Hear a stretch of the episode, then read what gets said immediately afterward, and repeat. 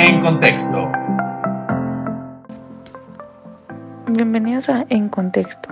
Buen día a todos los que nos están escuchando a través de la app de Spotify. Este es nuestro tercer episodio de En Contexto, donde cada semana subimos un podcast. Les estaremos hablando sobre el comportamiento del consumidor en la estrategia de marketing. En esta semana les estaremos hablando del comportamiento del consumidor en la estrategia de marketing. En este segundo episodio nos acompañan mis compañeras Shairi Tapia, Ashley Moreno, Jessica Rascón y yo, Sofía Franco. Empezamos. A continuación les hablaré de cuál es el comportamiento del consumidor en el marketing. Es utilizado por toda empresa cuando decide dividir todo el mercado en el que compite en grupos con características homogéneas. Etapas de comportamiento del consumidor. Bueno, yo les voy a hablar sobre las etapas del comportamiento del consumidor. Tenemos la etapa reconocimiento que pues aquí aplica el rol iniciador. En esta etapa inicial es el, en la cual la persona o la empresa pues identifica que existe una necesidad. Luego tenemos la etapa de búsqueda de la información. Aquí aplica el rol influenciador. En esta las eh, fuentes consultadas pueden variar dependiendo del valor de la compra y pues de lo especializado que sea el producto. Se trata de buscar información que aporte a la toma de decisión. Después está la etapa de evaluación de la decisión, aquí entra el rol decisor. En esta pues es el análisis y la comparación de la información obtenida en la etapa anterior con base pues en diferentes criterios. Estos criterios pueden ser pues el precio, la calidad, la reputación de la marca, la ubicación del establecimiento, la vida útil del producto, entre otros. Finalmente, pues está la etapa de consumo y evaluación post compra, que pues aquí aplica el rol del usuario o del consumidor. Aquí, pues luego de la compra del producto se presenta pues el uso o el consumo. Y en este momento es cuando el cliente evalúa qué tan satisfecho está con su compra, si realmente cubre la necesidad que tenía, si respeta los derechos y si cumple con las expectativas que pues el cliente tenía. Yo creo que a todos nos ha pasado que vemos mucho en anuncios o en las redes sociales o nos lo recomiendan personas dicho producto, no sé, por ejemplo, una plancha del cabello, ¿no? Nosotras las mujeres. Entonces creamos una expectativa de que no, sí, con una pasada me va a dejar el cabello súper liso y así. Sin embargo, hasta que realizamos la compra de esa plancha y pues este ponemos a prueba su función es cuando realmente nosotros comprobamos si sí es realmente todo eso que nos platicaban o si solamente pues fue una publicidad. Entonces pues yo creo que todos hemos pasado por eso. Ok, dentro de los beneficios para el consumidor están la orientación, la facilidad y que hace más satisfactoria la compra y consumo de los productos si estos se adaptan a sus necesidades y si los precios fijados son los que están dispuestos a pagar, ya que el consumidor se sentirá muchísimo más satisfecho.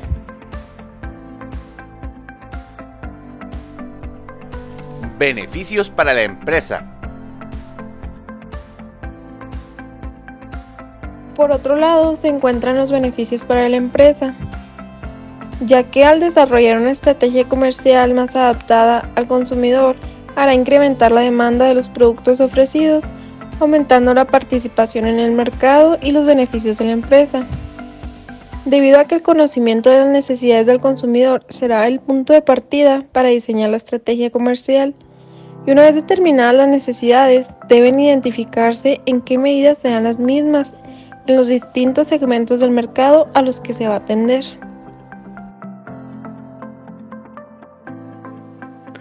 La importancia del comportamiento del consumidor en el mercado actual son los mayores compradores de tu servicio o producto.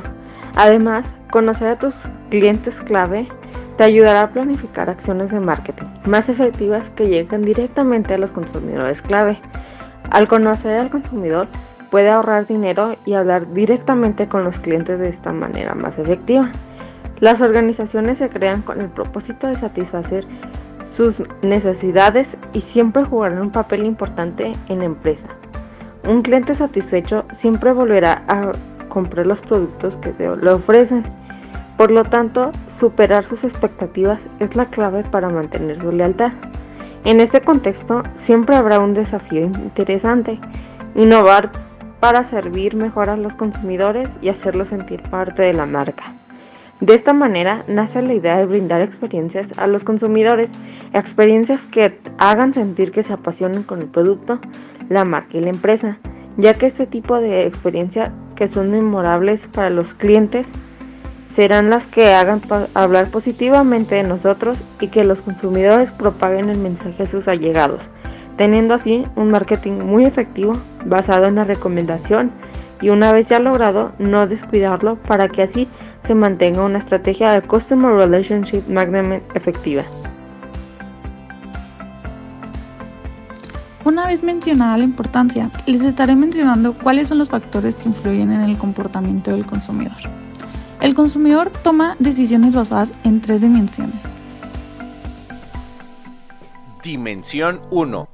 Eventos influenciadores. Son parte del proceso formativo del ser humano. Constituyen sus valores e influyen en sus comportamientos.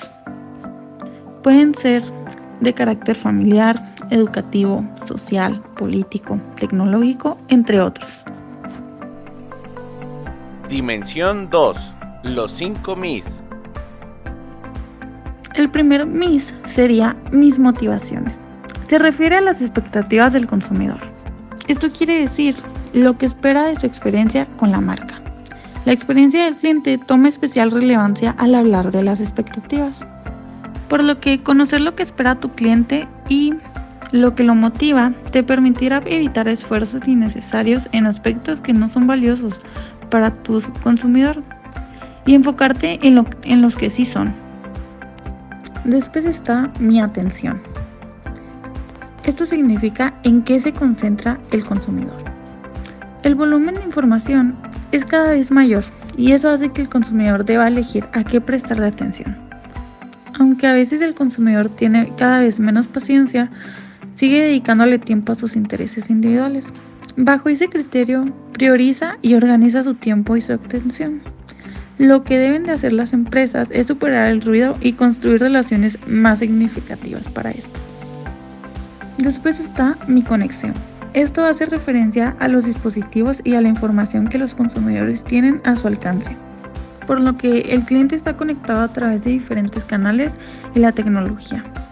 Sin duda, ha cambiado la forma como nos informamos y cómo interactuamos. De hecho, se dice que el 30% de los millennials ve la pantalla de su teléfono al menos una vez cada 5 minutos, sin haber recibido ningún tipo de notificación. Después está mi tiempo. Se trata de entender cómo el consumidor balancea las limitaciones de tiempo y cómo eso va cambiando con los diferentes eventos y también etapas de la vida. Es decir, el tiempo que tenemos disponible o el que creemos que tenemos tiene influencia en la manera como interactuamos con los demás y eso también incluye la relación de los consumidores con todas las empresas que hay. Por último está mi cartera. Administra su dinero y sus gastos. Grandes eventos de nuestra vida, así como el tiempo, modifican el dinero disponible y cómo dedicamos a asignarlo. También los aspectos sociales, políticos, regulatorios, tecnológicos, económicos y los cambios en la dinámica del mercado definen la cultura del consumidor.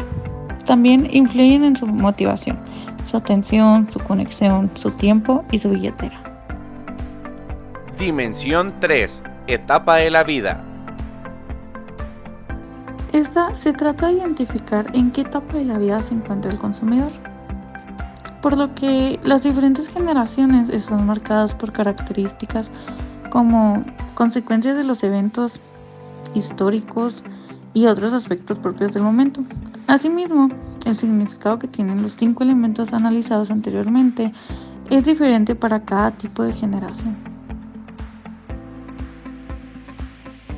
Nuevamente ha llegado el momento de despedirnos. Te invitamos a seguir escuchándonos cada miércoles en Spotify. Y aquí la pregunta del día. ¿Consideras fundamentales las actitudes del consumidor para crear estrategias?